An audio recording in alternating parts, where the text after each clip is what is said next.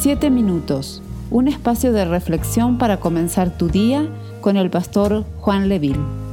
Isaías capítulo 59, verso 19. Y temerán desde el occidente el nombre de Jehová, y desde el nacimiento del sol su gloria, porque vendrá el enemigo como río, mas el Espíritu de Jehová levantará bandera contra él. Es interesante ver que cada vez Dios tiene un propósito para con su pueblo, cuando Dios tiene un propósito para con una persona, siempre habrá una oposición del enemigo. Necesitamos saber que vamos a cosechar bendición en medio de la adversidad. Cuando el enemigo se levanta como una inundación, cuando el enemigo se levanta poderoso, el Espíritu de Dios se levanta a nuestro favor para defendernos. Satanás siempre se va a levantar en contra de los propósitos de Dios.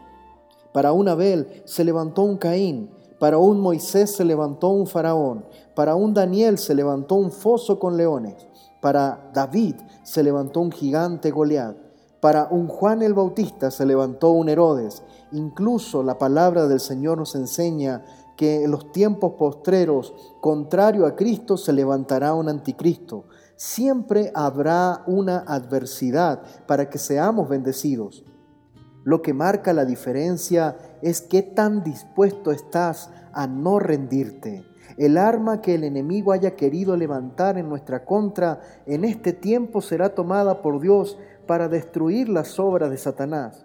Fue así como la cabeza de Goliat rodó, pero por su propia espada en manos de David.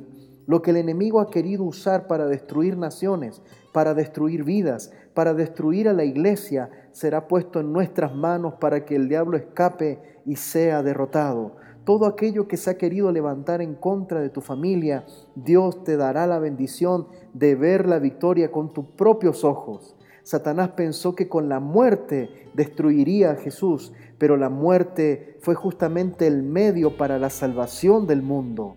La palabra del Señor nos enseña que Dios convierte la adversidad en prosperidad, permite la cosecha en medio de la crisis. Vamos a creerlo. Te invito en esta mañana a que podamos orar juntos. Padre amado, en el nombre de Jesús, en medio de la adversidad, en medio de la crisis, seguimos creyendo de que tú nos vas a bendecir. Y a pesar de que el enemigo se levante como una inundación en contra de su iglesia, en contra de su pueblo, declaramos en este día de que el Espíritu de Dios se levanta también como un estandarte para proteger a sus hijos. Confiamos en el nombre de Jesús de que tu palabra y tus promesas siguen vigentes para nuestras vidas. Lo tomamos y lo creemos en el nombre de Jesús. Amén y amén. Esperamos ser de bendición para tu vida. Comparte este mensaje con tus familiares y amigos. Si quieres comunicarte con nosotros, escríbenos a 7 minutos con Dios Dios te bendiga.